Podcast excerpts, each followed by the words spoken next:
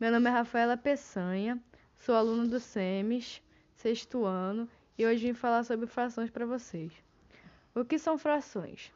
As frações correspondem a uma representação das partes iguais, sendo que cada parte é uma fração do inteiro.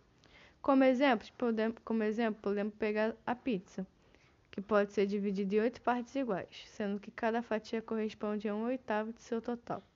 Como por exemplo, se eu como três fatias, posso dizer que comi três oitavos da pizza.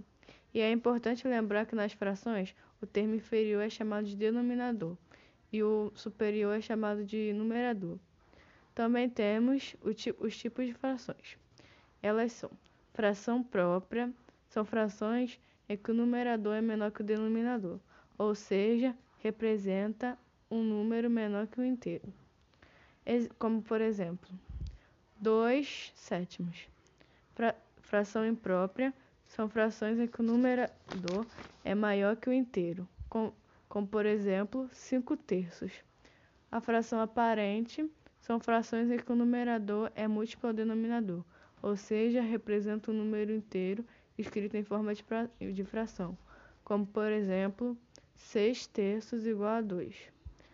E também não podemos esquecer da fração mista que ela é constituída por uma parte inteira e uma fracionária, representada por números mistos, como por exemplo, um inteiro e dois sextos.